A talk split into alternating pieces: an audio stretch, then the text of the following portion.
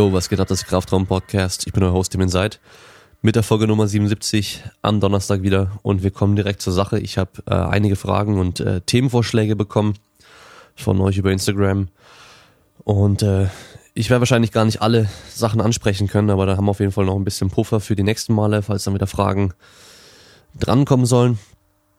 Und zwar die erste Frage, wie sieht eine Wettkampfvorbereitung beziehungsweise deine Wettkampfvorbereitung für das Insanity Meet aus? Ähm, allgemein kann man sagen, eine Wettkampfvorbereitung ist so, dass man je näher der Wettkampf kommt, immer spezifischer trainiert, also auch das genau trainiert, was im Wettkampf gefordert wird. Kann man sich so vorstellen, wenn man einen Schwimmwettkampf hat, dann wird man immer mehr schwimmen, auch die Technik schwimmen und die Distanz schwimmen, die man dann auch im Wettkampf macht. Wenn man äh, sprintet, dann wird man halt mehr sprinten. Wenn man Gewichtheben macht, wird man mehr Gewichtheben. Wenn man Powerlifting macht, mehr Powerlifting. Ja, also erstmal so diese Spezifik wird immer wichtiger werden, wenn man zum Wettkampf hinkommt. Genauso auch wie mit einem Test. Kann man sich wie in der Schule vorstellen, wenn ich weiß, okay, ähm, was weiß ich, wir haben irgendein Fach und da kommt ein bestimmtes Thema dran, dann werde ich natürlich auch genau das Thema lernen, damit ich halt bei dem Test dann auch gut bestehen kann. Nehmen wir zum Beispiel einen Vokabeltest. Wir haben jetzt 100 Vokabeln, die kommen dran, die werden geprüft. Dann werde ich auch genau diese 100 Vokabeln lernen, auch wenn ich sonst versuche, noch andere Vokabeln zu lernen. Aber direkt vorm Vokabeltest werde ich mir genau die angucken, wenn ich weiß, genau die kommen auch dran. So, dann haben wir ähm, jetzt die Spezifik eigentlich schon mal ganz kurz abgehandelt hier. Was natürlich dann auch noch kommt, ist der Trainingsumfang.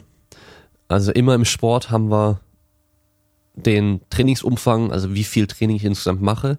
Und dadurch werden wir halt auch müde. Also der führt dazu, dass wir Ermüdung ansammeln auf Dauer. Das heißt, wenn ich richtig, richtig viel trainiere, werde ich an sich stärker und besser. Aber weil ich so viel trainiere, kann es auch sein, dass ich mit der Zeit immer mehr müde werde, immer schlapper werde, weil ich einfach diese Ermüdung ansammle. Das heißt, meine eigentliche Leistung, mein eigentliches Fitnesslevel wird maskiert von dieser Ermüdung. Und das kann ich natürlich dann wieder durch bestimmtes Management von Ermüdung zum Wettkampf hin minimieren. Also in der Regel kann man sich so vorstellen, der Trainingsumfang steigt, steigt, steigt, steigt, dass wir halt immer mehr Trainingsreiz auch haben. Intensität steigt auch immer mehr zum Wettkampf hin. Und dann machen wir in der Phase vor dem Wettkampf eine verringerte, einen verringerten Trainingsumfang, damit wir eben Ermüdung abbauen können. Das äh, ja, kommt immer je nach Sportart drauf an, wie lange sowas sein kann, äh, je nachdem wie technisch die Sportart auch ist, kommt drauf an, was wirklich genau gefordert wird. So im Powerlifting, ich mache mittlerweile eigentlich nur so ein Taper oder so ein Peak von ein, zwei Wochen, nicht mehr. Also früher die, diese ganzen Equip-Powerlifter, die haben teilweise echt einen ganzen Monat lang nicht trainiert vor dem Wettkampf. Das ist meiner Meinung nach zu lange ähm, man, man hört es auch ganz oft bei Anfängern oder bei eben Leuten, die noch nicht so lange trainieren, dass die das Gefühl haben, wenn sie eine Woche lang keine Kniebeugen machen, sich dann die Kniebeugen komisch anfühlen, sind eben die Technik nicht mehr richtig drauf haben. Und deswegen, ja, also letzte schwere Einheit mache ich eigentlich in der Woche, also wirklich eine Woche vorm Wettkampf und dann mache ich innerhalb von der Wettkampfwoche nochmal leichtere Einheiten, einfach fürs Gefühl. Meine Wettkampfvorbereitung sieht jetzt so aus, ähm, oh, lass mich überlegen, ich weiß schon gar nicht mehr, wie, viele Wochen ich davor angefangen habe. Aber ich habe ich hab recht lange davor angefangen, so fürs Insanity zu trainieren. Nicht, nicht weil jetzt vor, also 26 Wochen vor dem Wettkampf irgendwie das schon total entscheidend ist, was ich genau mache für den Wettkampf. Aber einfach nur vom Kopf her, dass ich weiß, hey, das, was ich jetzt mache, hat eine Auswirkung auf mein Ergebnis im Wettkampf. Weil jetzt lege ich gerade den Grundstein. Ich baue die Grundlage auf um dann eben später halt gescheit pieken zu können. Das heißt, ich habe sehr allgemein trainiert und dann immer mehr halt Richtung, ja, Wettkampfübungen gegangen. Jetzt haben wir noch, ich habe jetzt gestern die erste Einheit vom äh, letzten Zyklus gemacht. Das sind insgesamt noch 25 Trainingseinheiten. Also die erste habe ich jetzt schon noch 24 Einheiten, wobei die letzte Einheit wirklich so eine ganz leichte Einheit ist. Ähm, das sind jetzt noch sechseinhalb Wochen, beziehungsweise sieben Wochen, dann ist der Wettkampf aber sechseinhalb Wochen Training. Und jetzt sieht so aus bei mir, dass ich eben nochmal vier Wochen, ja, eher noch einen hohen Trainingsumfang habe. Intensität steigt immer mehr, immer mehr, immer mehr. Das heißt, die Wiederholungszahlen werden auch niedriger. Man muss halt bedenken, beim Wettkampf im Powerlifting macht man nur eine Wiederholung. Also es geht jetzt nicht darum, fit zu sein, dass wir mehrere Wiederholungen schaffen könnten, was weiß ich, sondern es geht darum, eine Wiederholung ist was anderes wie fünf Wiederholungen. Also jeder, der es schon mal gemacht hat, weiß, ich brauche da noch mehr Spannung, ich muss mich wirklich konzentrieren, weil da halt kleine Fehler auch eine größere Auswirkung haben. Also wenn ich da ein bisschen aus der Position komme, wird schwer mit einem maximalen Gewicht irgendwie das noch äh, hinzukriegen, wieder aufzustehen, bei den Kniebeugen zum Beispiel oder beim Bankdrücken. Wenn ich da mal ein bisschen den Handelpfad falsch drücke, dann wird es wahrscheinlich nicht mehr klappen. Mit einem leichteren Gewicht, mit dem ich irgendwie acht Wiederholungen mache, da kann ich auch ja einen Fehler machen und trotzdem das Ding noch hochkriegen. Aber deswegen müssen wir jetzt halt auch anfangen, je näher der Wettkampf kommt, auch eben mit drei Wiederholungen, zwei Wiederholungen, einer Wiederholung zu arbeiten. Wir müssen nicht wirklich eine Wiederholung maximal trainieren, um auch im Wettkampf das richtig zu können, sondern es reicht ja, zum Beispiel, wenn ich jetzt drei Wiederholungen im Satz mache, mit einem Gewicht, mit dem ich drei oder vielleicht, wenn ich mich richtig, richtig, richtig anstrenge, auch vier Wiederholungen schaffe. Weil die letzte Wiederholung, die ich da mache, die dritte, die ist dann schon so schwer, relativ, wie wenn ich eine Wiederholung mit Maximalgewicht mache. Das ist das Gute. Das heißt, da wird die Geschwindigkeit ähnlich sein, es wird relativ ähnlich anstrengend sein und so kann man dann auch dann dahin trainieren. Ja, und ähm, sonst ändert sich eigentlich nicht viel. Also ich habe dann die letzten zwei Trainingswochen, also Woche 5 und 6, ähm, kommen die Assistenzübungen eigentlich so gut wie raus. Und äh, ja, Trainingsumfang wird dadurch halt drastisch verringert. Intensität bleibt sehr hoch, dass ich einfach dann fit bin. Ja, dass ich nicht mehr keine Ermüdung mehr habe und dann das geht recht schnell. Deswegen, also die fünfte Woche, da habe ich noch relativ hohen Trainingsumfang, die sechste Woche dann schon nicht mehr und die siebte Woche ist dann die Wettkampfwoche. Da habe ich dann an diesem Mittwoch nochmal einfach Kniebeugen und Bankdrücken locker und das war's dann. Und dann ist am Freitag Wiegen und am Samstag der Wettkampf. Ja, aber generell hat's, macht man es in den meisten Sportarten so, Trainingsumfang ist hoch oder steigt und nimmt dann wieder ab mit der Zeit. Intensität steigt konstant eigentlich an. Und zum Wettkampf hin macht man so eine kurze Phase, um Ermüdung abzubauen. Und dann ist man halt hoffentlich am Wettkampftag topfit. So, jetzt habe ich hier, also ja, ihr müsst mir schon ein bisschen mehr geben. Also wenn hier jetzt einfach nur jemand schreibt Calisthenics, ja gut, jetzt wollen sie Thema Calisthenics haben und jetzt was soll ich, ja, dann sagt doch irgendwie benutzt du Calisthenics im Training mit deinen Athleten oder was hältst du von Calisthenics oder keine Ahnung. Zum Thema Calisthenics habe ich ja schon mit dem Tonio Zeitler eine Folge gemacht, der die deutsche, deutsche Meisterschaft auch organisiert hat und äh, ich glaube, wenn ich mich recht erinnere, einen deutschen Rekord auch gemacht hat in Dips mit 140 Kilo oder sowas. Ah, total gestört, ey. Auf jeden Fall die Folge mal anhören, wenn du die noch nicht gehört hast und äh, sonst halt beim nächsten Mal ein bisschen mehr äh, mehr ähm, Input geben, wenn es ums Thema oder Frage geht. So hier. Ansätze, um den Kopf auf maximale Leistung vorzubereiten. Ah, das ist natürlich so ein Thema, was auch wieder sehr individuell sein wird. Da wirst du bei einem Sportpsychologen auf jeden Fall besser beraten sein. Aber was ich für mich gemerkt habe, was einfach wichtig ist, du musst dich auf dein Training verlassen können. Deswegen sage ich auch immer, mach die Grundlagen. Und die Grundlagen beim Training waren eben, dass man halt regelmäßig und kontinuierlich trainiert. Und wenn ich das mache, dann weiß ich auch beim Wettkampf, okay, ich habe alles gemacht, was ich machen kann. Und von hier aus lasse ich nur noch auf mich zukommen. Also ich brauche jetzt nicht irgendwie zweifeln, so, boah, ich hätte eigentlich nicht so viele Einheiten ausfallen lassen sollen, ich hätte mich mehr anstrengen sollen im Training oder sonst irgendwas. Und einfach halt richtig Vollgas trainieren immer, so wie es geplant ist. Und dann gibt's ja eigentlich auch keinen Zweifel. Ja. Und äh, sonst maximale Leistung, den Kopf vorbereiten. Es gibt da auch so ein Verhältnis von Erregung und Leistung. Das heißt, ähm, wie arg muss ich gepusht sein oder mich irgendwie aufregen, erregen, um eine gute Leistung zu bringen. Und das ist erstmal von Person zu Person unterschiedlich und auch von den Sportarten her unterschiedlich. Also der Powerlifter, der beim Kreuzheben auf die Plattform laufen kann und sich voll ins Gesicht schlagen kann und rumschreien kann wie ein Gestörter und dann aber noch gut performen kann, hat natürlich ein sehr hohes Erregungsniveau. Aber zum Beispiel ein Dartspieler, der kann jetzt nicht da hingehen und äh, voll rumschreien oder ein, einer, der Bogenschieß macht oder sowas, gestört rumschreien und voll erregt sein, weil was passiert, der Puls steigt, man die Feinmotorik wird meistens nicht mehr ganz so gut sein, die Grobmotorik wird ein bisschen besser und äh, dann wirst du nicht mehr so gut schießen können, weil du musst ja da sehr, sehr, sehr genau sein. Und gerade zum Beispiel beim ähm, Wintersport Biathlon sieht man das ja ganz gut.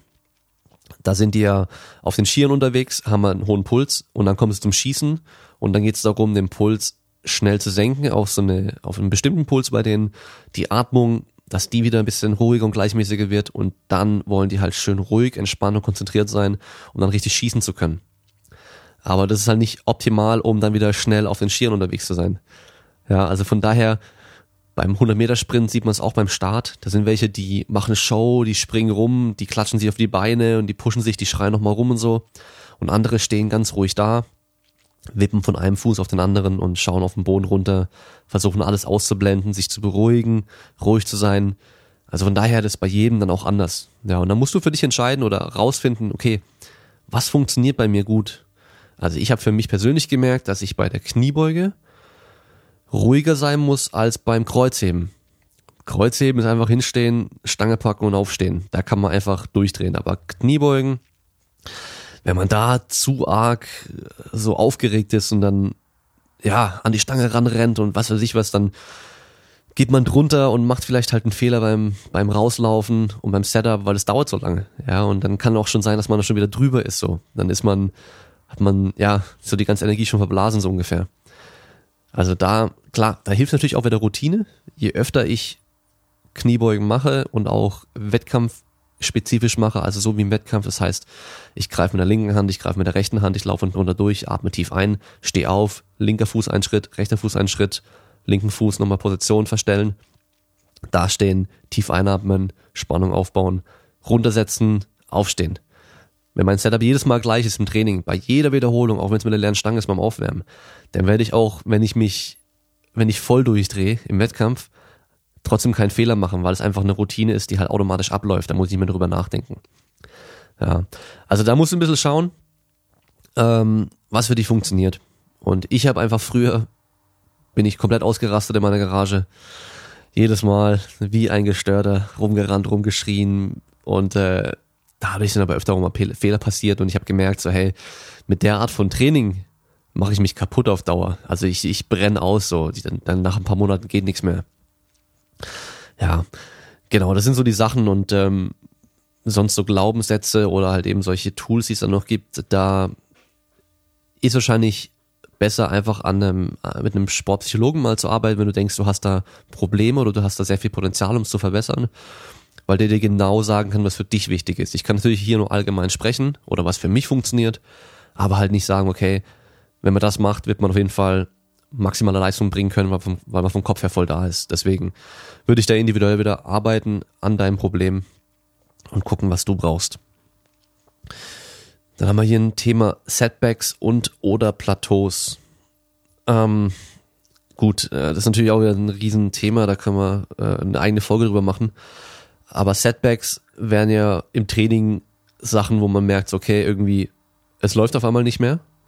Vielleicht habe ich zu viel trainiert, zu schnell gesteigert, sowas in der Richtung. Und habe aber geplant, ich würde noch drei Wochen noch draufpacken, draufpacken, draufpacken, dann erst einen Deload machen.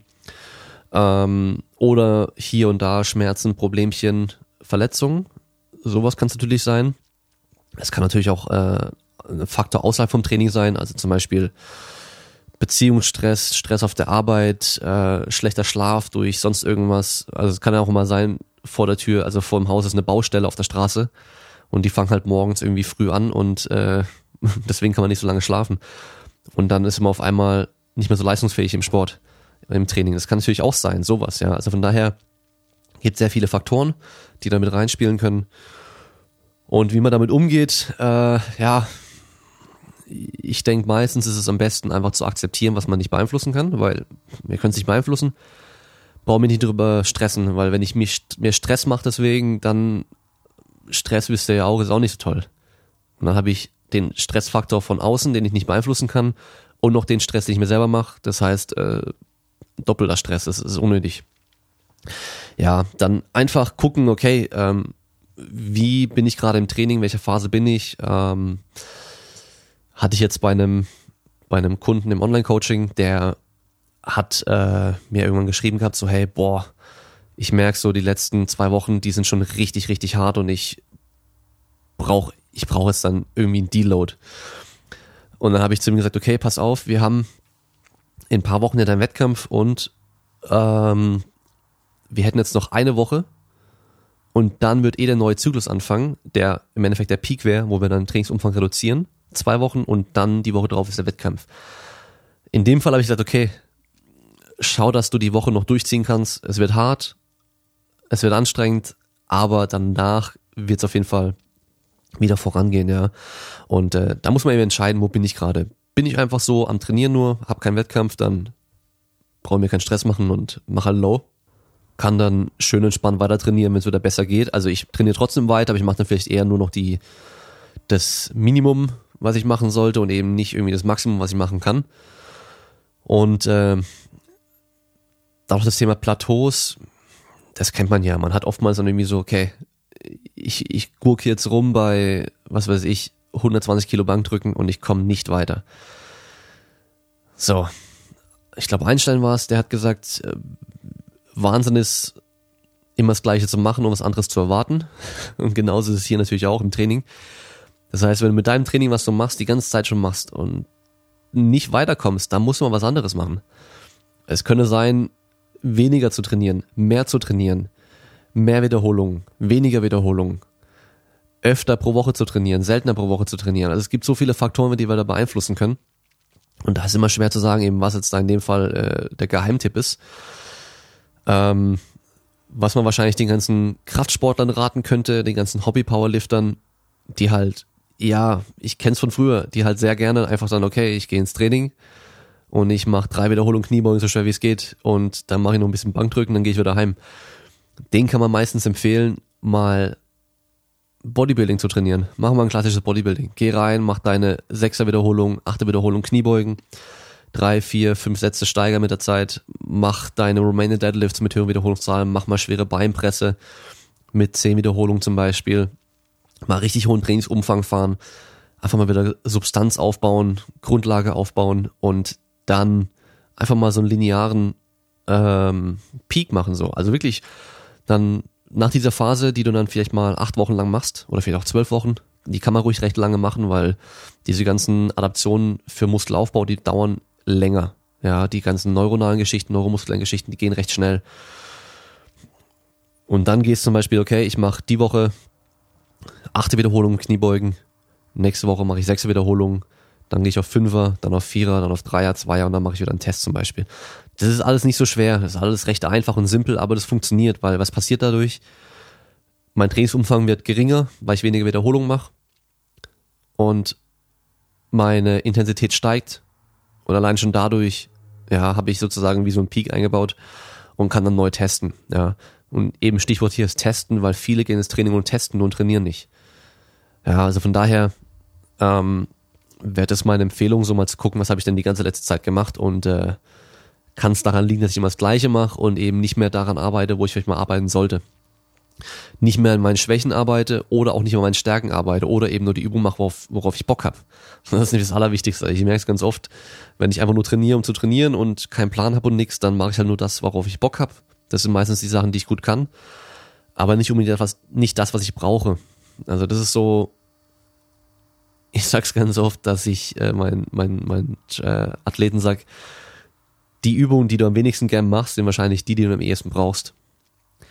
Ja, und äh, so ist halt recht oft. Also Bulgarian Split, Bulgarian Split Squats zum Beispiel, boah, da habe ich jetzt nicht, es ist nicht so, dass ich sage, okay, da habe ich voll Bock drauf. Weil die sind einfach scheiße anstrengend. Ja, warum sind sie scheiße anstrengend? Weil sie mir halt auch gut tun. Das sind genau das trainiert, wo, wo ich nicht so gut bin. Also meine Schwächen trainiert. So, machen wir weiter. Und zwar was macht einen guten Trainer und dazu gutes Training aus? Puh, das ist auch wieder so eine Frage, die kann man eine ganz eigene Folge drum machen. Ähm,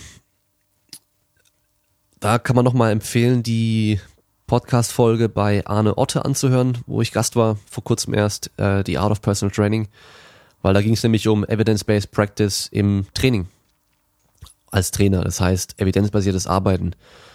Also erstmal, wenn man die drei Säulen abdeckt, die da beschrieben werden, das ist schon mal sehr wichtig. Dann sollte dein Trainer hauptsächlich sich erstmal um die Grundlagen kümmern. Das heißt, das, was Inhalt war bei die fünf Säulen sportlichen Erfolgs, bei diesen Folgen, die wir gemacht haben. Wenn der sich darum nicht kümmert, aber nur schaut, äh, welches Supplement du wann zu dir nimmst, dann würde ich schon mal aufpassen, so, okay, hm, der priorisiert hier die falschen Sachen. Und äh, dann natürlich auch auf dich hören, auf dich als Individuum eingehen und auch dir das liefern, was du möchtest und eben nicht nur, ja, weil er jetzt halt irgendwie Powerlifter ist, sagen, okay, Powerlifting ist das beste Training überhaupt und wir machen das Powerlifting-Training mit dir, auch wenn du gar kein Powerlifter werden möchtest zum Beispiel.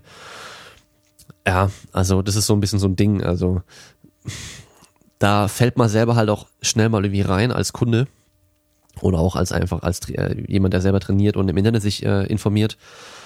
Nur weil jemand Erfolg hat in irgendeiner Sache, heißt es nicht, dass er weiß, was er da macht.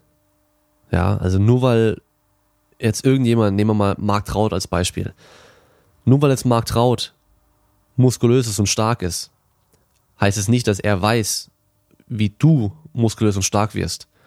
Wenn er genau das gleiche Training mit dir macht, wie er selber auch macht, kann es sein, dass du Glück hast und es funktioniert bei dir auch, kann aber auch komplett daneben liegen und es könnte ein Riesenproblem werden und du hast gar keinen Trainingserfolg oder verletzt dich oder sonst irgendwas. Ja, also das ist so, da muss man einfach aufpassen.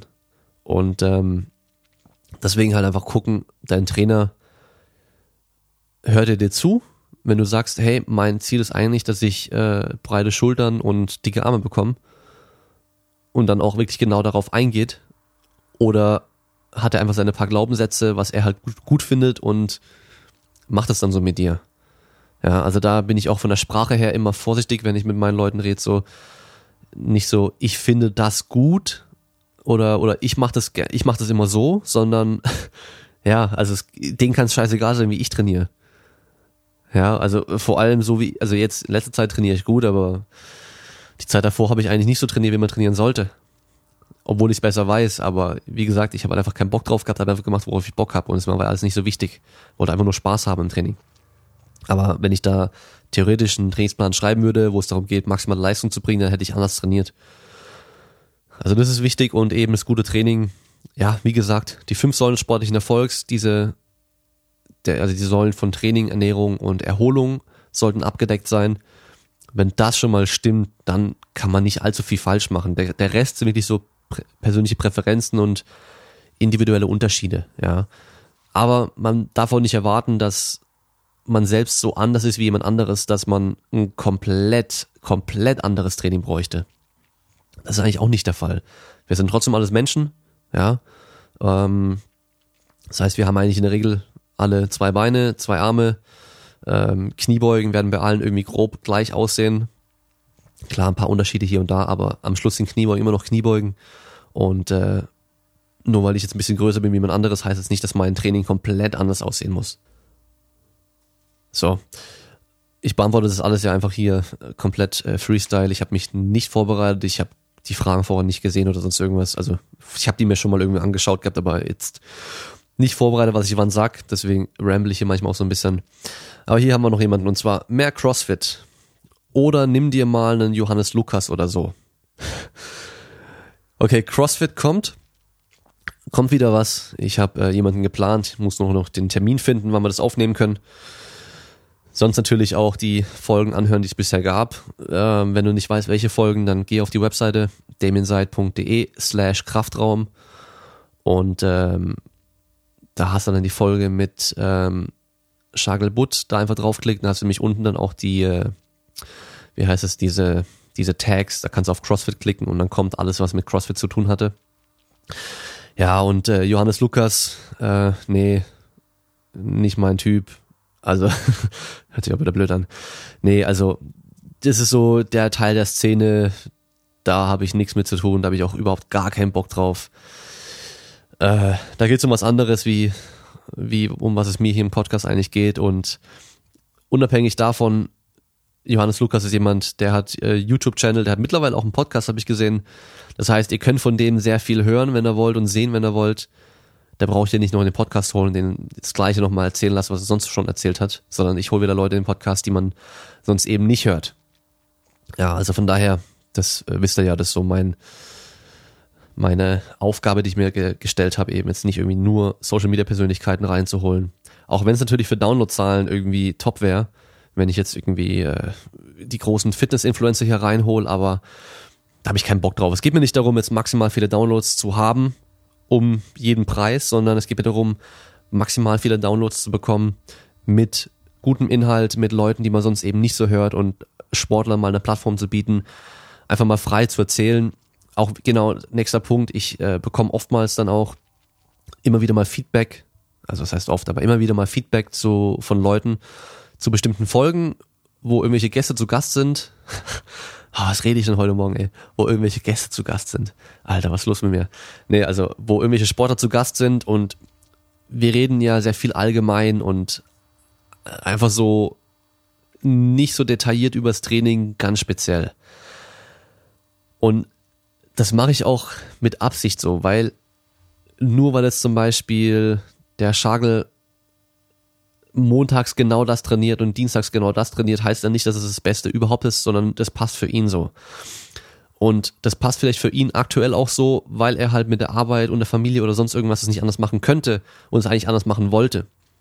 Und ich sag doch auch immer, die ganzen Details sind nicht so wichtig, sondern es sind, die Grundlagen, die wichtig sind. Und das Ganze drumherum ist in der Regel auch viel, viel wichtiger. Also wie ist meine Einstellung zum Training und zum Leistungssport? Wie gehe ich mit Regeneration um? Wie gehe ich mit Rückschlägen um? Wie motiviere ich mich oder wie, wie mache ich das mit meiner Disziplin und so weiter? Das sind alles Sachen, die sind viel, viel wichtiger als mache ich jetzt fünf mal vier Kniebeugen oder vier mal fünf Kniebeugen. Hauptsache ich mache die Kniebeugen. Darauf kommt es erstmal an, ja. Deswegen, also nehmt es mir nicht übel, aber ich werde wahrscheinlich auch in Zukunft nicht so krass detailliert da auf diese Themen eingehen, weil sie einfach nicht ganz so wichtig sind. Und ich auch persönlich viel spannender finde, mit den Leuten über alles andere auch zu sprechen, als einfach nur über ihre Trainingsinhalte. Das ist langweilig. Das kann ich, ich kann mir denken, wie die trainieren, in der Regel, ja. Und ich will auch nicht den Leuten so ein Kochrezept liefern, okay. Schagel, Top Crossfitter, trainiert genau so. Und hier, ähm, also apropos Sonntag kommt ähm, unser äh, stärkster Mann Deutschlands, Dreifacher in dem Podcast. Er trainiert so. Das heißt, jeder, der Strongman werden will, muss genauso trainieren. Das möchte ich nicht. Also nicht Kochrezepte liefern, die wir einfach nur abarbeiten und dann alles genau nachmachen, sondern es geht eben darum zu verstehen, okay, warum macht er was und wie macht er alles drumherum eigentlich auch. Ja. So, weiter geht's. Ähm, geile Frage. Wie viel Zucker kann ich täglich ohne Sorgen konsumieren? 85 Kilogramm männlich. So. Das ist wieder so eine typische Detailfrage. Es gibt natürlich Studien, die zeigen, okay, so und so viel Zucker pro Tag im Schnitt ist ungesünder als so und so viel Zucker im Tag pro Schnitt ist ungesünder. Das sind aber Studien, die sind so aufgebaut, dass man einfach sehr viele Menschen beobachtet und die befragt, wie viel Zucker isst du am Tag oder was isst du pro Tag? Schreib mal auf, was du gestern gegessen hast. Und die werden aus dem Gedächtnis dann aufschreiben, was sie gegessen haben, mit grob den Mengen, die sie schätzen würden. Schon mal ein großes Problem erstmal hier. Dann errechnet man, okay, was sie da gegessen haben, hat dann ungefähr 100 Gramm Zucker von mir aus. So, dann werden die untersucht, wie gesund sind die, also die, auf die ganzen Risikofaktoren. Haben sie Diabetes, Krebs, was weiß ich, haben sie äh, Übergewicht, haben sie irgendwelche Stoffwechselerkrankungen, haben sie schlechte Blutfettwerte, was weiß ich.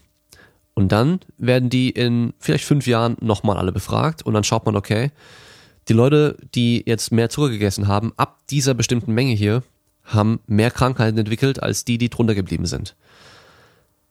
Aber ihr wisst ja, Gesundheit ist multifaktoriell. Das heißt, wir haben sehr, sehr, sehr viele Faktoren, die mit reinspielen. Also Umweltfaktoren, wir haben genetische Faktoren, wir haben soziale Faktoren, wir haben psychische Faktoren. Was gibt's da noch? Wir haben Bewegung. Also allein schon dadurch, dass wir hier alle Sportler sind, die hier zuhören und regelmäßig Sport machen und uns viel bewegen. Allein schon deswegen sind wir schon mal deutlich besser als Leute, die sich nicht bewegen und keinen Zucker essen. Wir können uns so viel mehr leisten. Ja, also wirklich, wer wenig auf die Ernährung achten möchte und viel Scheißdreck essen möchte, also irgendwelche Süßigkeiten und Fastfood und sonst irgendwas, das kann er gerne machen, aber dann bewegt dich richtig viel. dann sei sehr viel am Tag auf dem Bein, mach jeden Tag Sport und beweg dich jeden Tag. Intensiv und auch wenig intensiv und lange. Das heißt, den ganzen Tag irgendwas machen. Also wer den ganzen Tag unterwegs ist, zu Fuß und dann auch noch jeden Tag trainiert und einfach körperlich arbeitet, der kann wahrscheinlich jeden Tag zu McDonald's gehen und wird trotzdem top gesund sein, weil er kann es einfach vertragen. Diese Nahrungsmittel sind nicht per se schlecht. Es gibt sehr wenige Nahrungsmittel, die per se einfach ungesund sind. Ja, und auch selbst dann, die Menge macht das Gift, so wie immer. Beim Zucker natürlich auch, aber Zucker ist einfach nur Energielieferant für uns. Ein schneller Energielieferant und jedes Kohlenhydrat am Schluss wird auch zu äh, Zucker aufgespalten. Also zu einfach Zucker am Schluss dann. Und ähm, ja, es gibt hier keine Zahl, die ich dir nennen kann. Ähm, wenn du fett bist, dann weniger Zucker wahrscheinlich. Wenn du sportlich und normalgewichtig bist, dann würde ich da gar nicht so gezielt drauf achten, sondern was waren die Grundlagen bei der Ernährung? Nochmal die fünf Säulen anschauen. Die Säule der Ernährung. Da war es eben die Kalorienmenge und Eiweißniveau und ab da dann kannst du mit Zucker ein bisschen rumspielen, wenn du willst, aber äh, brauchst jetzt nicht denken, dass ein Vollkornbrot oder Gummibärchen ein großer Unterschied wären. Die paar Nährstoffe, die dir ein Vollkornbrot irgendwie liefert, die kannst du durch ein bisschen mehr Gemüse oder Obst sowieso viel leichter reinbekommen als über Vollkornbrot. Und äh, wenn du sagst, ich will unbedingt heute Gummibärchen essen oder Wassereis essen, ich esse zum Beispiel aktuell jeden Tag irgendwie zwei, drei Flutschfinger. ich weiß nicht warum, aber ich habe da aktuell so Bock drauf. Ähm, also dieses Wassereis ist natürlich auch nur Zuckerwasser im Endeffekt gefroren. Also von daher kein Problem. ähm, muss einfach halt gucken, ja. Also von daher Zucker an sich ist nichts Böses und äh, die Menge macht das Gift. Und in dem Fall sind es halt die, äh, die Kalorien, die die Menge dann sind. Das heißt, wenn du halt so viel Zucker zu dir nimmst, dass du halt so viel Kalorien zu dir nimmst, zu dem, was du essen solltest, dann wirst du halt zunehmen und zunehmen ist generell gesundheitlich nicht ganz so toll, vor allem wenn es dann halt Richtung Übergewicht und starkes Übergewicht geht. Das ist mit einer der größten Faktoren, wenn es um Gesundheit geht. Schauen wir mal, wir sind bei einer halben Stunde Aufnahme, okay? Wir machen hier noch weiter. Das hier ist auch gut. Wo endet Ehrgeiz und wo beginnt Zwang oder Verbissenheit im Sport? Also im Leistungssport müssen wir es, also wir müssen trennen zwischen Leistungssport und Nicht-Leistungssport. Ich will jetzt nicht Breitensport sagen, aber halt Nicht-Leistungssport. Und zwar, da mache ich jetzt den Unterschied oder die Trennung zwischen Leistungssport für mich, Leute, die dann auf Wettkämpfe gehen, die wirklich um Medaillen kämpfen, die sich für Olympische Spiele qualifizieren wollen, die Weltmeister werden wollen, die Weltrekorde aufstellen. Also einfach nochmal was anderes wie ähm, wenn du halt nur bei dir hier im kleinen Verband um die Ecke, wo fünf Leute starten, irgendwie die Medaille holen willst. Das ist schon nochmal ein Unterschied so. Gerade wenn wir uns Powerlifting anschauen. Ja, es gibt genug Verbände, wo wir einfach hingehen können, wenn wir einigermaßen fit sind und wahrscheinlich direkt irgendwie Wettkampf gewinnen können oder sogar eine Medaille holen können ähm, auf, auf äh, Bundesebene oder sogar auch deutsche Rekorde machen können, weil einfach noch kein Rekord existiert in Gewichtsklasse zum Beispiel. So, da mache ich erstmal so die Trennung. Und ähm, beim Nichtleistungssport wird's, ist es kein Ehrgeiz mehr, sondern irgendwie Zwang und Verbissenheit, wenn man Sachen macht, die halt gesundheitsschädlich sind. Also Sucht ist ja nichts anderes. Sucht ist ja, es gibt ja auch Sportsucht. Also Sucht heißt oder ist etwas, wenn man was macht mit dem Wissen, dass es einem schadet und trotzdem weitermacht. Also wer spielsüchtig ist, und immer spielen geht, ja, obwohl er genau weiß, hey, ich verliere mein ganzes Geld jedes Mal, wenn ich da hingehe, und er macht es trotzdem jedes Mal, der ist spielsüchtig. Wer Drogen nimmt, obwohl er weiß, hey, ich werde dadurch immer kranker, äh, ich werde dadurch krank werden, ich werde dadurch immer irgendwie äh, ungesünder und sonst irgendwas und ich werde vielleicht sterben, wenn ich übertreibe, der ist auch süchtig. Ja. Wer Zigaretten raucht, jeden Tag, obwohl er weiß, hey, Zigaretten rauchen ist ungesund und es schadet meiner Gesundheit, der ist auch süchtig. Wer jeden Tag sich vollstopft mit Essen und nicht aufhört, obwohl er immer fetter wird und sich nicht bewegt, der ist in dem Fall dann auch süchtig. Nicht, weil das Essen irgendwie abhängig macht. Gut, Essen macht theoretisch abhängig, weil ohne Essen sterben wir. Also wir brauchen irgendwo Essen. Körper braucht ja Essen, aber äh, nicht jetzt irgendwie, weil äh, Zucker abhängig macht oder sonst irgendwas, sondern einfach nur man macht das, dass man man zeigt das Verhalten obwohl es einem schadet. Und es geht jetzt nicht ums Essen, sondern es geht darum, zu viel zu essen. Okay? Und beim Sport genau das Gleiche. Das heißt, ich habe schon ich habe schon so oft erlebt. Kommt jemand zu mir und sagt, hey, boah, mein, meine Schulter tut immer mehr weh, wenn ich trainiere.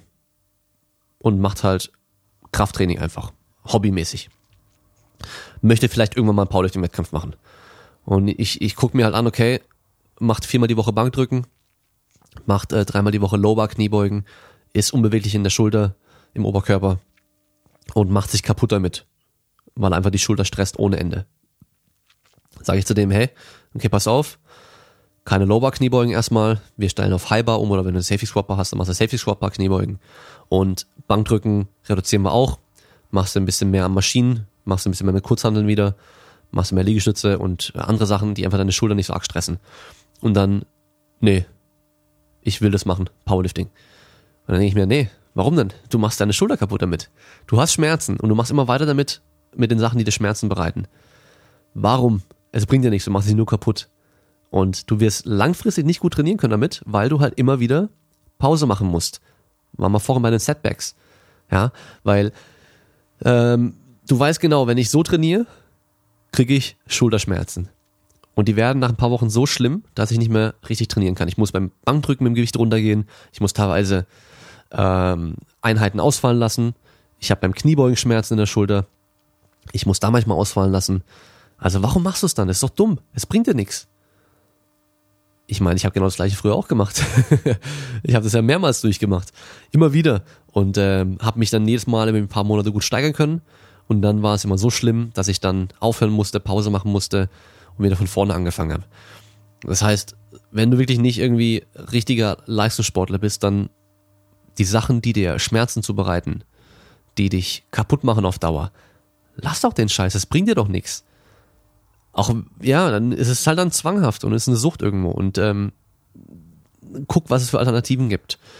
Und in dem Fall mit der Schulter jetzt, dann steig halt so lang um auf Sachen, die dir keine Schmerzen machen und äh, arbeite an deinem Problem und warum du Schmerzen bekommst, wenn du das machst. Das heißt in dem Fall wahrscheinlich an der Technik vielleicht beim Bankdrücken arbeiten, an der Ablage beim Lower Kniebeugen arbeiten und vor allem wahrscheinlich an der Beweglichkeit arbeiten im Oberkörper. Das heißt, dass wir halt einfach da die Schulter nicht so arg stressen, weil wir in eine bessere Position kommen.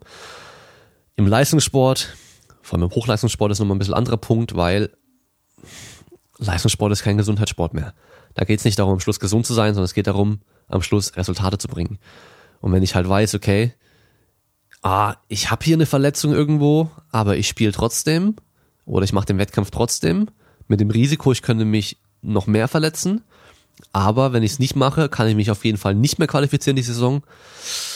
Da muss man abwägen, gehe ich das Risiko ein, mich mehr zu verletzen und komplett raus zu sein oder eben ich kann die Qualifikation schaffen und kann dann wieder ein bisschen einen Schritt zurückgehen und dann wieder auftrainieren und dann halt eben bei einem großen Wettkampf mitmachen zum Beispiel. Das ist so für mich der große Unterschied. Und ähm, wahrscheinlich, das sieht man ja ganz oft bei den, bei den Top-Leistungssportlern der Welt, die sind oftmals sehr fanatisch und sehr verbissen und sehr ehrgeizig. Und die machen alles, was geht, um eben ans Ziel zu kommen. Äh, jetzt schauen wir mal rein hier.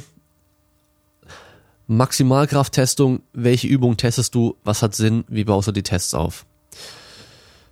Äh, also erstmal testen, was man trainiert oder trainieren, was man testet. Eins von beiden. Das heißt, im Powerlifting ist der Wettkampf am Schluss ein Test von der Kniebeuge, Bankdrücken und Kreuzheben. Das heißt, das sollte ich auch trainieren. Hier genauso zu einem Test hin wird es immer spezif äh, spezifischer werden. Und wenn ich keinen Test habe, werde ich allgemein trainieren wie im Wettkampf auch. Mit meinen Athleten teste ich unterschiedlich, kommt drauf an. Es kann sein, ich teste Sprünge, es kann sein, ich teste Maximalkraft durch Kniebeugen zum Beispiel, es kann sein, ich teste an einem Isokineten, die isokinetische Maximalkraft. Ähm, es gibt verschiedene Tests, die man machen kann, es kommt immer ganz drauf an, was halt in dem Fall auch Sinn macht. Für Breitensportler würde ich gar nicht testen. Warum? Weil unser Training ist dann auch ein Test in der Regel. Das heißt, wer joggen geht, der hat seine Uhr, der hat seine Resultate, welche Zeit er läuft und hat damit schon Ergebnisse und kann von da aus auch gucken.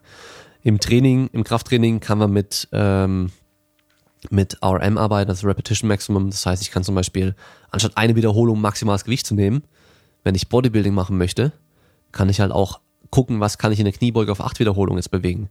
Weil acht Wiederholungen sind spezifischer für das, was ich mache. Ein Bodybuilder interessiert eine Wiederholung nicht. Aber acht Wiederholungen schon. Von daher ähm, einfach schauen, was macht denn Sinn. Ich mache im Training beim Bodybuilding auch acht Wiederholungen Kniebeuge. Das heißt, ich kann auch einfach gucken, hey, geht im Training die Leistung nach oben? Wenn ja, brauche ich nicht mal testen. Das heißt, so für den, für den Breitensport, fürs Krafttraining würde ich mir für die verschiedenen Trainingsphasen immer so zwei, drei Übungen raussuchen, die dann dein Marker sind, ob's Training läuft. Vielleicht im Krafttraining eine Unterkörperübung, Oberkörper drücken, Oberkörper ziehen, so zum Beispiel. Das könnte eine Beinpresse sein, es könnte eine Kniebeuge sein, es könnte Kreuzheben sein und Ausfallschritte. Eine von diesen zum Beispiel für die Beine.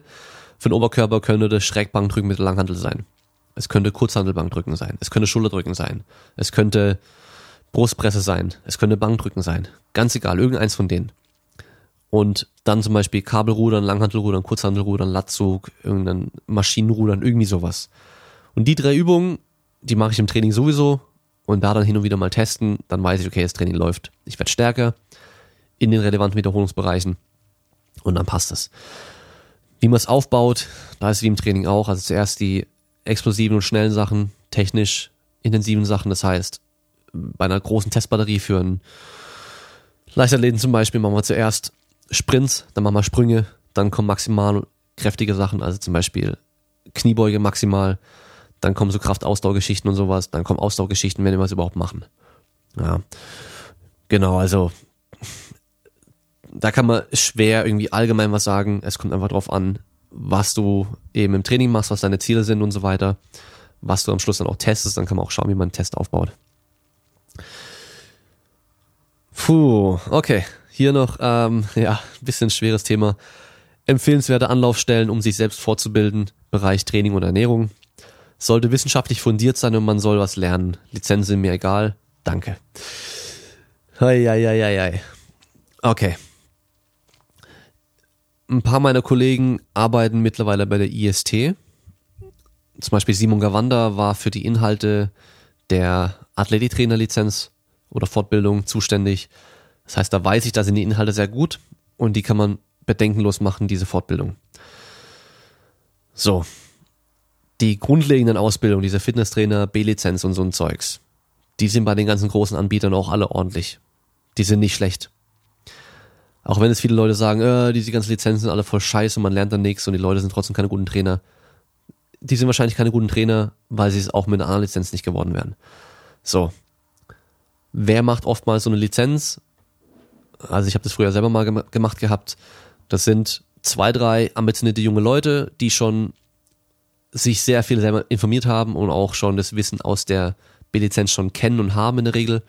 Das sind absolute Quereinsteiger, die teilweise noch nicht mal ein Fitnessstudio von innen gesehen haben. Also ich habe da irgendwie ganz klischeehaft diese Mitte 40 Frau, die Kinder hat, die jetzt schon groß genug sind, dass sie nicht mehr jeden Tag komplett auf sie aufpassen muss, die jetzt äh, einen Karriereumschwung machen möchte und äh, Personal Trainerin werden möchte, aber selber noch nie ein Fitnessstudio von innen gesehen hat, hatte ich eigentlich in jeder Ausbildung irgendwie eine mit drin sitzen. Äh, was natürlich dann sehr schwierig war, weil sie halt nicht mal wusste, okay, was ist jetzt Brustpresse, was ist Bankdrücken, was ist der Unterschied. Das eine ist halt an der Maschine, das andere ist mit der Langhandel oder mit der Kurzhandel oder so. Aber ja, also viele machen halt einfach so Lizenzen, weil sie halt dann denken, okay, ich mache so eine Lizenz, dann habe ich das Ding, dann kann ich da im Fitnessstudio arbeiten und äh, Trainer sein, weil ich möchte das machen, ich finde es cool, ich trainiere gerne. Oder ich mache mich dann selbstständig mit einem Personal Trainer. Aber es sind nicht Menschen, die sich eh schon damit viel befassen, sondern die denken halt, die müssen es nur machen, damit sie es machen können danach. Also die könnten auch bei einer anderen Institution oder bei anderen Leuten irgendwie eine Ausbildung machen, wo sie vielleicht die besten Inhalte vermittelt bekommen, aber werden danach trotzdem schlechte Trainer, weil sie halt, ja, weil es ihnen halt einfach egal ist. Oder sie halt einfach nicht so ambitioniert sind. Ähm, von daher, du kannst ruhig diese Lizenzen machen und die Grundlagen die aneignen dadurch.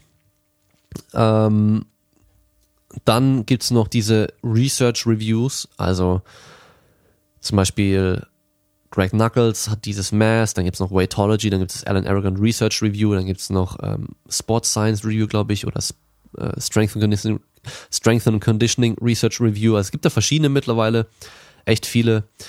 Ähm, Die kann man sich anschauen, weil da werden nämlich oftmals dann die ganzen Studien, die rauskommen, die relevanten Studien, auch ältere Studien, die halt relevant sind, ähm, ja, wie soll man sagen, praxisrelevant zusammengefasst.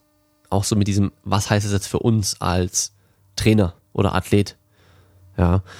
Ähm, das heißt, da kann man dann neues Wissen sich aneignen. Dann natürlich äh, gibt es viele gute Podcasts, gerade auch englischsprachig, die kann man sich anhören und da viel mitnehmen. Wenn man eben schon Grundlagenwissen hat, kann man auch besser filtern. Ah, okay, der redet vielleicht ein bisschen komisches Zeug hier. Bin ich ein bisschen vorsichtig.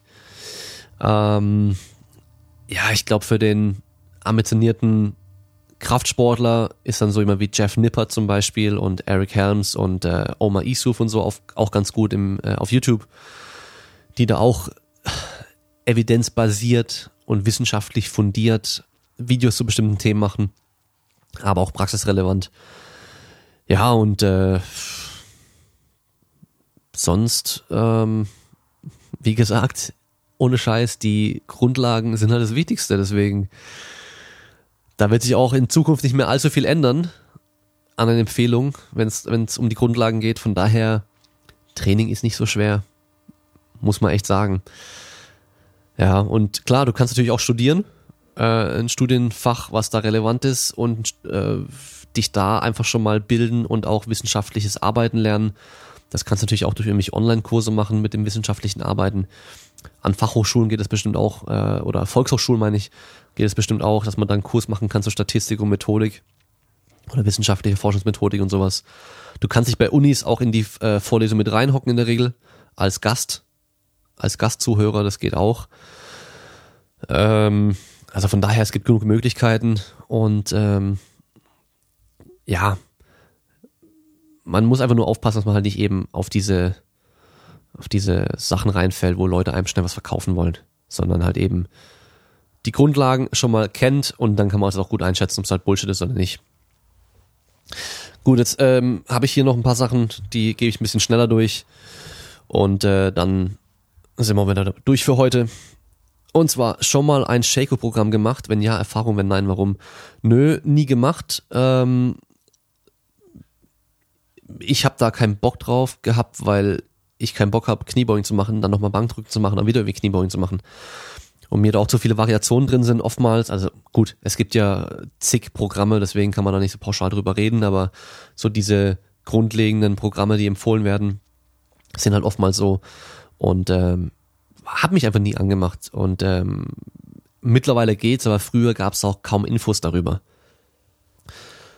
Also, selbst wenn ich wollte, ich hätte vielleicht hier und da ein Programm gefunden, aber weitere Infos, Hintergrundinformationen, warum und wie und was, gab es damals noch nicht. Und von daher, weiß nicht, ja, hatte einfach keinen Bock drauf und es wäre wahrscheinlich früher gar nicht schlecht gewesen für mich, eben so in diesem mittleren Bereich viel zu trainieren mit einem hohen Trainingsumfang und so weiter. Aber wie gesagt, ich habe halt das gemacht, worauf ich Bock hatte. Das war halt eben immer so sehr, sehr, sehr schwer zu trainieren und halt immer so Max-Out zu machen und Zeug und äh, ja. Ja, also wie gesagt, das war einfach so, der gibt keinen richtigen Grund dafür. Nächste Frage, was hältst du vom Barfußlaufen? Da nochmal in die Folge mit Arne, äh, mit Arne Gabius reinhören, das hätte ich fast Arne Otto gesagt. Also Arne Gabius, die äh, Folge mit dem Deutscher Rekordhalter Marathon. Barfußlaufen an sich natürlich keine schlechte Sache. Barfußlaufen heutzutage auf Straßen wahrscheinlich ziemlich dumm. Argument, dass wir früher als äh, Höhlenmenschen oder was weiß ich was, als äh, frühe Menschen barfuß gelaufen sind und auch gerannt sind und so weiter, klar. Wir sind immer auch nicht so alt geworden, wir haben auch viele andere dumme Sachen noch gemacht. Wir waren noch nicht so weit, dass wir halt Schuhe uns bauen oder bestellen konnten, was weiß ich was. Ähm, wir haben aber als Menschen schon recht früh uns Schutz an die Fußsohlen gemacht. Je nach Untergrund macht das einfach auch Sinn. Und äh, wie gesagt, wir sind noch nicht auf betonierten oder asphaltierten Straßen gelaufen. Ja, also von daher muss man da auch ein bisschen aufpassen. Wir waren wahrscheinlich im Schnitt auch ein bisschen leichter, weil wir einfach nicht so gut genährt waren.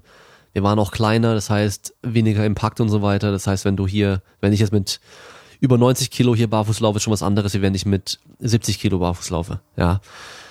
Also kann man machen, muss man sich aber langfristig drauf hintrainieren und die entsprechenden Untergründe wählen. Es kann einfach reichen, einen minimalistischen Schuh zu nehmen, der halt flach ist, wenn es dir darum geht, also keine Fersensprengung hat, keine Erhöhung hinten an der Ferse hat. aber trotzdem ein paar Millimeter Schutz und Dämpfung drunter hat, das macht schon Sinn. Ja, ist nicht blöd. Wir nehmen auch bei allen anderen Sachen Equipment, was uns den Sport äh, besser durchführen lässt, äh, uns besser trainieren lässt. Warum auch nicht beim Laufen? Hier eine Frage. Mein Training dauert wegen hohem Volumen sehr lange, drei Stunden. Hast du Tipps, wie man das Training kürzer, effizienter gestalten kann? Supersätze, Pausen, Intra-Workout, Essen etc. Also Supersätze auf jeden Fall. Mache ich persönlich auch sehr gerne, mache ich bei meinen Athleten auch sehr oft, gerade im Oberkörper drücken, ziehen. Geht halt einfach so gut. Und äh, im Schnitt sind die Einheiten für den Oberkörper auch ein bisschen länger, also ein bisschen mehr Übungen, mehr Wiederholungen und so weiter. Deswegen, also insgesamt dauert es einfach länger. Deswegen sind da Supersätze auch recht wichtig. Ähm, Pausen tendiere ich dazu immer eher länger zu machen als kürzer, also so lange wie du brauchst. Da würde ich nix machen. Äh, Intra-Workout essen würde ich auf jeden Fall auch nicht machen, weil bringt halt nichts. Während dem Training kannst du eh nicht gut verdauen, also außer Flüssignahrung geht da eh nicht viel. Ähm, bringt dir auch nichts und äh, während du isst, kannst du auch nicht trainieren. Also von daher, ja, wenn deine Einheiten so extrem lange sind, dann teile sie doch auf zwei Tage auf. Zum Beispiel, wenn das geht. Also statt dreimal die Woche drei Stunden zu trainieren, trainierst du halt sechsmal die Woche eineinhalb Stunden. Das zum Beispiel. Und sonst einfach gucken, okay, weil nach drei Stunden, wenn du wirklich auch jetzt nicht zehn Minuten Pause machst dazwischen jedes Mal oder 15 Minuten Pause zwischen den Sätzen, sondern deine drei Minuten Pause oder fünf maximal einhältst bei den großen Übungen und du drei Stunden trainierst, dann ist doch die Frage, okay, irgendwo läuft hier was schief. Entweder ich mache so viele Übungen, die am Schluss am eh nichts mehr bringen, weil ich halt so durch bin mit dem Training, dass ich kaum noch qualitativ hochwertig trainieren kann. Oder ich wärme mich eine Stunde lang auf, was auch irgendwie nicht der Sinn ist. Dann würde ich da schauen, woran kann es denn liegen. Also mein Warm-up nochmal anschauen. Mache ich echt irgendwie eine Stunde lang irgendwas, was einfach total unnötig ist. Also zigtausend Mobility-Übungen, Formrolling, Warmlaufen, was weiß ich was und dann hunderttausend äh, Aufwärmsätze und was weiß ich was. Oder wird es auch reichen, wenn ich eine Viertelstunde was mache und dann halb danach ready bin? Und genauso eben, okay, ich mache jetzt schwere Kniebeugen, ich mache schweres rumänisches Kreuzheben und ich mache äh, schwere Bulgarian Split Squats zum Beispiel. Und danach jetzt dann nochmal Beinpresse, Beinbeuger, Beinstrecker, Rückenheber, was weiß ich was. Puh, schon sehr viel. Macht es am Schluss noch Sinn? Kann ich überhaupt noch Qualität, äh, Qualität bringen im Training? Oder kann ich hinten ein bisschen was kürzen, weil es eh nicht mehr viel bringt? Also Mike Israel nennt es Junk Volume. Man halt nur noch was macht, um es zu machen, aber keinen trainingswirksamen Reiz mehr bringt. Okay, weiter. Wer sind denn Vorbilder im Powerlifting oder im Sport generell? Boah, ich habe keine Vorbilder im Powerlifting, weil mir Powerlifting eigentlich gar nicht so wichtig ist als Sport. Ich mache es einfach nur, damit ich halt äh, ein Ziel habe fürs Training und trainieren würde ich halt eh. Ähm, aber ich bin jetzt nicht so, dass ich sage, okay, Powerlifting, ich will da Weltmeister werden oder sonst irgendwas oder ich will so sein wie der oder der, sondern ich mache einfach das Beste, was halt geht, was ich aus meinem Körper rausholen kann. Und äh, ja, hab da keine Vorbilder. Klar, früher, als ich angefangen habe, hatte ich dann schon irgendwie so Leute, die ich cool fand. Pete Rubisch in der, in, im Keller immer am Durchdrehen fand ich cool.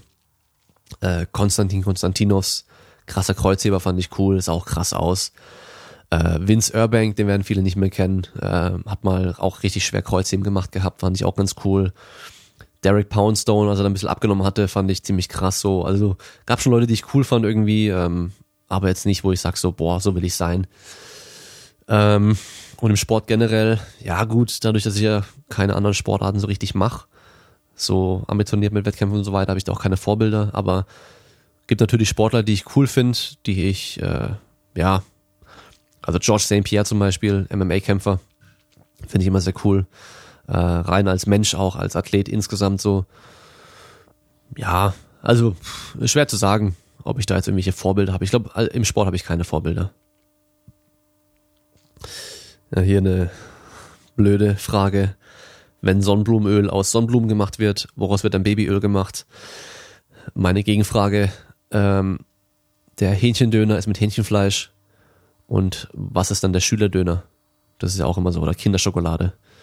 Sind diese blöden äh, Sprüche da immer. Äh, gut, hier, das ist auch wieder so mit dem Calisthenics. Einfach Icarus-Doku. Habe ich gesehen, danke. Aber werde ich jetzt nicht mehr, mehr dazu sagen, weil ich keine Ahnung habe, was du wissen willst zu der Doku. Wettkampfvorbereitung hatten wir schon. Bauchdeckenstraffung, ob ich jemanden kenne, der damit Erfahrung hat und darüber berichten kann. Ähm, Carsten Köllejan, der auch schon mal hier im Podcast Gast war, der müsste eigentlich jetzt dann operiert werden oder war, wurde schon operiert? Ich weiß es gar nicht mehr. Ich bin ja gar nicht mehr auf, auf dem aktuellen Stand. Also da bei ihm kannst du mal nachfragen. Sonst lass mich überlegen. Lass mich überlegen. Ich bin mir schon gar nicht mehr ganz sicher.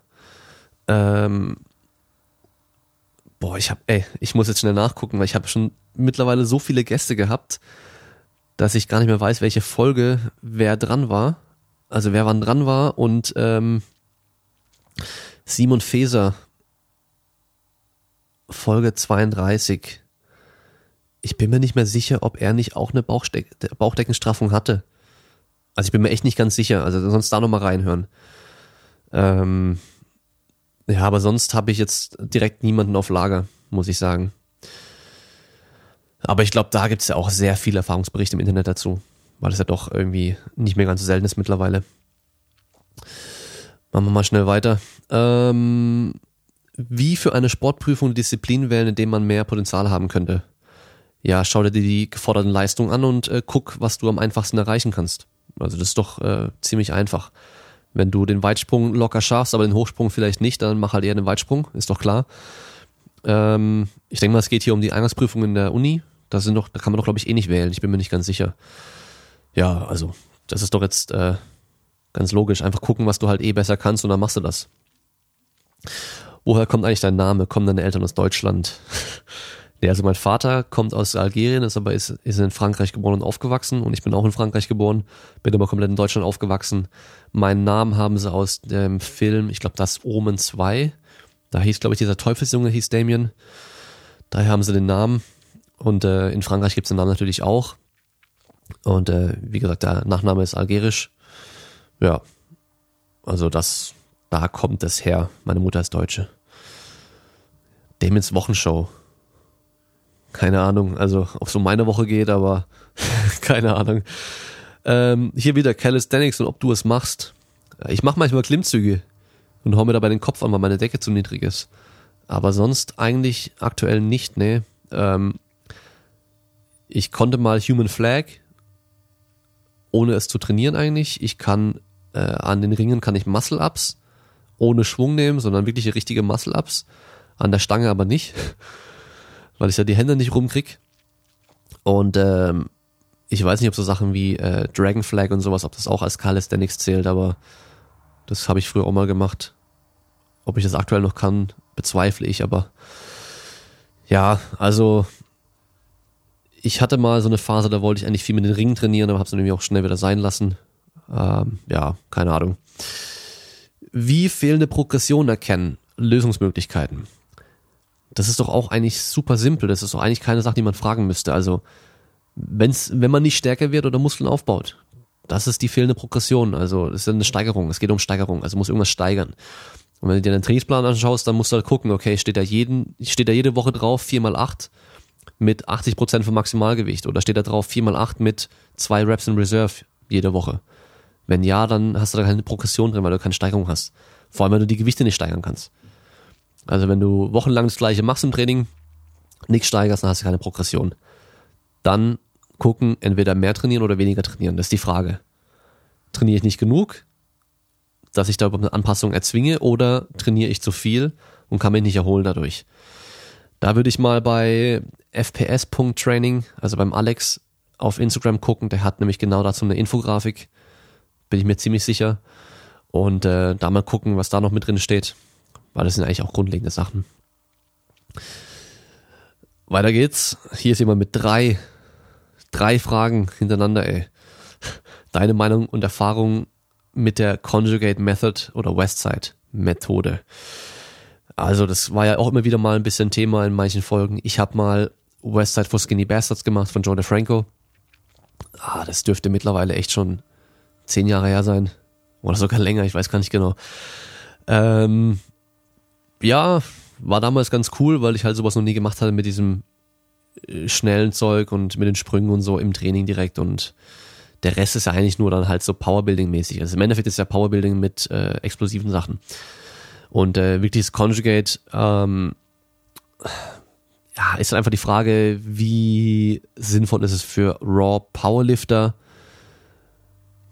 Wahrscheinlich weniger. Für Sportler auf jeden Fall schon interessanter, weil ja viele Sportarten halt schnellkräftig, explosivkräftig sind und man es halt auch mal trainiert. Also von daher, es kommt wieder drauf an. Ja, also sonst kann ich dir nicht mehr irgendwie Erfahrung liefern. Wie würdest du Strongman trainieren? Krafttraining, um scheiße stark zu werden und dann die Events technisch trainieren. Ja, und jetzt direkt am Sonntag die Folge reinhören. Da ist dann unser German Strongest Man, dreifacher, zu Gast. Und er erzählt auch ein bisschen, wie er trainiert. Strongman, glaube ich, äh, gerade in Deutschland Training ist mehr ein logistisches und organisatorisches Problem als ein Problem, wie wir es trainieren sollten, sondern wie können wir überhaupt trainieren? Wo finde ich so einen Reifen? Wo finde ich einen Yoke? Wo habe ich die Möglichkeit, äh, Zirkus Dumbbell zu machen? Wo habe ich die Möglichkeit, ähm, einen LKW zu ziehen und solch, solche Geschichten? Und kann ich alles an einem Ort machen oder muss ich für jede Übung irgendwo anders hinfahren? Das sind so, glaube ich, die größten Probleme. Nächste Frage. Ist Pascal Su echt oder eine Kunstfigur, um Stoppersocken-T-Shirt-Hybriden zu verkaufen? Also ich kenne Pascal mittlerweile ganz gut. Pascal ist echt. Der ist ähm, die Version, die ihr mitbekommt auf Social Media, YouTube und so weiter, ist sogar eine gedämpfte Version von dem, was, also eine, äh, wie soll man sagen, doch gedämpft kann man eigentlich sagen. Also ähm, oder Low-Level-Version von dem, was er ist, sag ich mal. Nee, also Pascal ist schon Pascal, auch so wie man ihn sieht und so. Ähm, es geht ihm nicht darum, so wie ich das einschätzen kann, nicht darum, einfach nur euch Sachen zu verkaufen, sondern es geht darum, den Sport größer zu machen, also Powerlifting im Speziellen, dafür eine Community, Community zu ähm, erschaffen, die natürlich dann auch durch sowas wie eben Kilo für Kilo Shirts oder eben auch so, ähm, äh, wie heißen Gripper Shirts gefördert und gepusht werden kann und verbessert werden kann, weil gehe mal jetzt in ein Fitnessstudio, ein öffentliches, gerade hier in Stuttgart ins Fit One zum Beispiel, und da laufen ein paar Leute rum mit einem Kilo für Kilo Shirt. Dann weiß ich schon ganz genau, okay, die Leute kennen Pascal Su, die werden wahrscheinlich auch dann trainingstechnisch sich ein bisschen besser schon auskennen, die werden Powerlifting kennen, die werden vielleicht auch für Powerlifting trainieren und äh, da kann man halt auch schnell Leute erkennen, die dann vielleicht auch so ticken wie man selbst. Ja, einfach halt, okay, Powerlifting ist cool, wir machen jetzt Powerlifting und wir wollen jetzt zusammen trainieren vielleicht auch. Also, Dafür ist es ja auch richtig cool. Ja. Aber jetzt machen wir noch weiter, damit es jetzt hier nicht äh, weiter über eine Stunde geht. Und zwar, Klient bucht sechsmonatliches Coaching und bricht nach zwei Wochen ab. Was machst du? Also, bei mir läuft Coaching immer in vier Wochen Zyklen.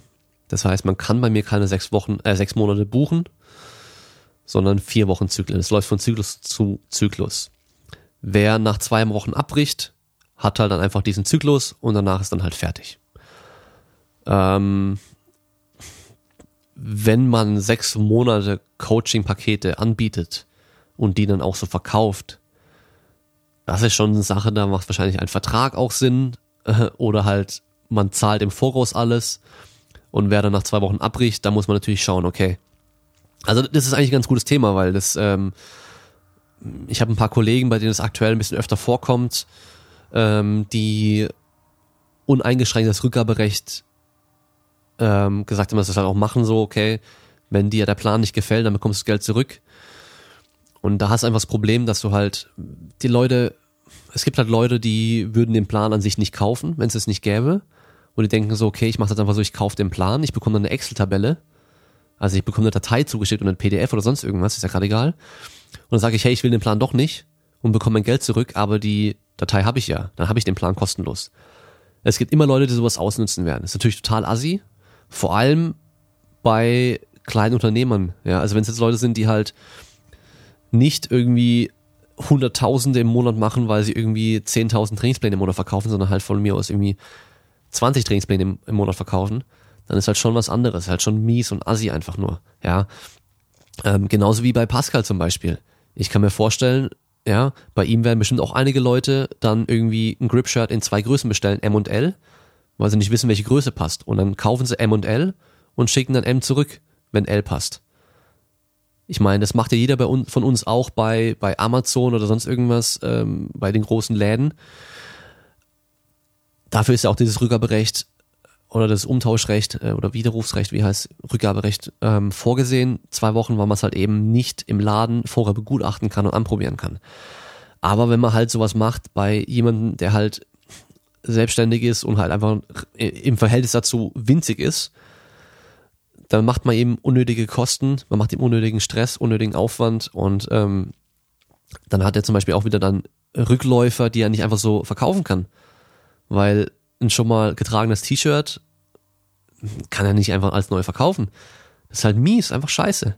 Und das Gute ist ja auch bei solchen Leuten, eben wie Pascal und, und mir und so und den anderen Leuten, wir sind ja erreichbar. Man kann einfach eine E-Mail schreiben oder eine, bei, bei Instagram schreiben oder so. Hey, wie fällt denn dein T-Shirt aus?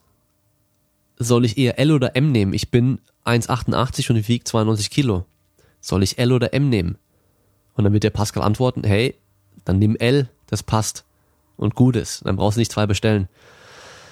Ja, also von daher, ähm, ich sag mal so, bei Amazon kannst du nicht eine, eine CD oder ein Buch oder irgendwas anderes bestellen oder ein digitales Medium und es zurückgeben, weil es halt ein digitales Medium ist, kannst du vervielfältigen.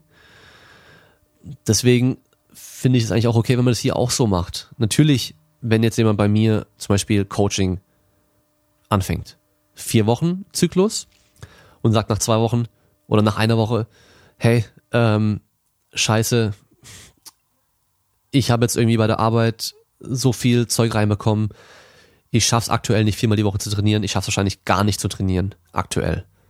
Weil ich einfach ein Riesenprojekt habe, ich muss es fertig kriegen bis in drei Wochen und ich werde jetzt jeden Tag, Tag und Nacht arbeiten müssen. Ich werde keine Zeit mehr für Training haben. Dann bin ich der Letzte, der sagt, hey, Pech gehabt, dein Geld habe ich in der Tasche für den Zyklus und äh, du hast den Plan für die vier Wochen und dein Pech, sondern dann sage ich, okay, wir finden eine Lösung. Und zwar, wir gucken einfach, dass wir dann jetzt erstmal den, das Ding auf Eis setzen, auf Eis legen und du danach dann, wenn du wieder mehr Zeit hast und trainieren kannst, dass wir von da aus den Zyklus wieder beginnen. Weil du hast ja jetzt schon den, den Plan, den können wir dann auch so wahrscheinlich fortführen. Wir haben schon beide Zeit und Arbeit investiert einfach äh, die Gespräche am Anfang. Ich habe mich hingesetzt, habe den Plan gemacht. Wir haben den Plan nochmal durchgesprochen. Und ähm, dass man das so macht. Wenn es natürlich alles gar nicht klappt, dann muss man auch entscheiden, okay, du bekommst einen Teil oder das Geld zurück, je nachdem. Man muss einfach gucken. Und da kommt es aber auch ein bisschen auf die Person drauf an. Es gibt halt echt Leute, die schreiben dann, was ich so mitbekomme, so, ich habe das Programm gekauft, ich will es doch nicht haben, ähm, beweisen Sie mir bitte mein Geld zurück. So, und das ist einfach nur frech. Das ist einfach nur frech und unverschämt. Ja, das äh, würde irgendwann anders auch nicht funktionieren. Du gehst ja auch nicht zum Friseur und sagst, ähm, ja, schneid mir mal die Haare. Und äh, ich will die Frisur haben und sagst danach, ich will die Frisur doch nicht haben, gib mir mein Geld zurück. Nee, das geht nicht. Also, das ist einfach eine Dienstleistung, die hast du gekauft und die bezahlst du auch. Du bezahlst ja nicht das Ergebnis oder den Plan, sondern du bezahlst die Zeit, die Arbeit, die investiert wurde. Das bezahlt man ja auch. Darum geht's ja eigentlich. Also von daher, ähm, ich bin der Letzte, der dabei sowas irgendwie stur ist und sagt, nö, bezahlt ist bezahlt, gekauft ist gekauft, sondern es kommt einfach drauf an. Ähm, aber auch halt eben, wie kommuniziert wird. Ja, also es, man will natürlich immer den Leuten auch helfen und aber man will auch nicht abgezockt werden. Ja, also auch jetzt für euch einfach mal nochmal drüber nachdenken, hey, wenn ihr jetzt irgendwie ein Business hättet und jeder kommt und will nicht bezahlt, äh, will nicht bezahlen dafür, das ist einmal assi und ähm, einfach überlegen, wie trete ich an eine Person heran und kann der einfach meinen Standpunkt gut erklären und bin halt einfach auch freundlich. Dann bin ich und wahrscheinlich auch Pascal und alle anderen sind wir die Letzten, die dann irgendwie euch das Geld nicht zurückgeben. Ja, also wenn es da wirklich einen Grund dafür, äh, dafür auch gibt. Wenn jetzt aber irgendwie jemand kommt und äh, ich verkaufe zum Beispiel Trainingspläne und äh, der schreibt so, hey, ähm, ich habe mal eine Frage wegen dem Plan bei dem und dem. Ich habe den mit meinem Kumpel zusammen gekauft. Und dann denke ich mir auch so, hä, wie mit dem Kumpel zusammen gekauft? Das ist aber auch nicht Sinn und Zweck der Sache. Ja, also das ist ja, kann man sich vorstellen, wie bei Windows oder so eine Lizenz. Man kauft eine Lizenz für den Plan. Klar, ihr habt den Plan als PDF oder als Excel-Datei und ihr könnt den halt auch äh, 100 anderen Leuten noch schicken, wenn ihr wollt. Aber ja, das ist doch nicht Sinn und Zweck der Sache und es geht ja auch darum, die Leute zu unterstützen, wenn sie gute Arbeit leisten und das machen die Leute ja auch. Ja, und ähm, dann bezahlt auch dafür. Ihr wollt ja selber auch bezahlt werden. Ihr geht ja auch nicht arbeiten und ähm, euer Chef bezahlt euch einfach mal nicht und es ist okay für euch, sondern ihr wollt ja auch für die Zeit äh, bezahlt werden, die ihr dort seid und arbeitet. Ähm, jetzt haben wir hier noch von einer Person zwei Fragen, die wir ganz schnell machen werden. Zucker und Salz in einer Low-Fat, High-Carb-Diät und auf wie viele Mahlzeiten die Kilokalorien verteilen. Liebe Grüße. Komplett egal. Deine Kalorien müssen stimmen. Wenn du eine High-Carb-Diät machst, dann werden, wird ein Großteil der Kalorien, die übrig bleiben, aus Kohlenhydraten kommen. Du musst dein Eiweiß abdecken, du musst dein Minimum an Fett reinkriegen und den Rest kannst du dann Kohlenhydrate essen. Ähm, die Mahlzeitenanzahl ist mir auch komplett sowas von egal. Wenn ich dir sage, du musst sechsmal am Tag essen, aber du schaffst nur dreimal, dann bringt's nichts. Wenn ich sage, du musst dreimal und du willst aber sechsmal, weil du halt lieber kleine Mahlzeiten isst, bringt's auch nichts. Also guck einfach, was du hinbekommst und beibehalten kannst. Und nächste Frage, macht ein Cheat Day einmal pro Woche Sinn oder ist es eher negativ für eine Diät? Nö, macht keinen Sinn, weil ein Cheat Day artet immer aus in der Regel bei vielen Leuten, vor allem bei Leuten, die halt sehr gut essen können, so dass sie einfach ihr Kaloriendefizit, was sie pro Woche die, die Tage angesammelt haben, vielleicht zunichte machen. Ähm, plan die einfach von Anfang an zwei, drei Einheiten pro Woche, äh, Mahlzeiten pro Woche ein, wo du zum Beispiel auch sagst, okay, am Dienstagabend esse ich eine Pizza, Freitagabend gehe ich mit meinen Kollegen zum McDonald's und äh, Sonntag bin ich bei der Oma und esse Kuchen. Und die plane ich aber von Anfang auch so ein. Dann ist es geplant und fertig, dann kann ich jetzt auch meine restlichen Kalorien mit einplanen und dann sabotiere ich mich nicht selbst. Ja, also für was brauchst du einen Cheat Day? Schaffst du es nicht, ein paar Wochen am Stück mal einfach zu essen, was du essen sollst, ohne irgendwie äh, wie ein kleines Kind, was einen roten Knopf vor sich hat, da nicht drauf zu drücken, so. Ja, also einfach so dem Drang zu widerstehen, das ist ja auch ein bisschen so eine mentale Sache. Sei einfach stark genug und scheiß auf diesen Cheat Day. Auch wenn The Rock, was weiß ich, ein Cheat Day mit zigtausend äh, Portionen äh, Waffeln und Pizza und sonst irgendwas macht, heißt nicht, dass du das auch machen musst. Du bist wahrscheinlich nicht The Rock, du bist wahrscheinlich nicht auf Stoff, du trainierst wahrscheinlich nicht den ganzen Tag, du bist wahrscheinlich auch nicht irgendwie eins, äh, was weiß ich, wie groß er ist, über 1,90 und wiegst, äh, keine Ahnung, wie viele Kilo. Also von daher, wenn du abnehmen willst, kein Cheat Day, das äh, bringt einfach nichts. Das ist einfach unnötig. Okay, Puh. war mal wieder viel länger als gedacht. Es waren doch sehr viele Fragen. Ähm, jetzt sind wir am Ende. Wir hören uns beim nächsten Mal. Sonntag kommt die Strongman-Folge. Und dann euch allen noch ein gutes Training, gute restliche Woche. Haut rein, macht's gut. Ciao.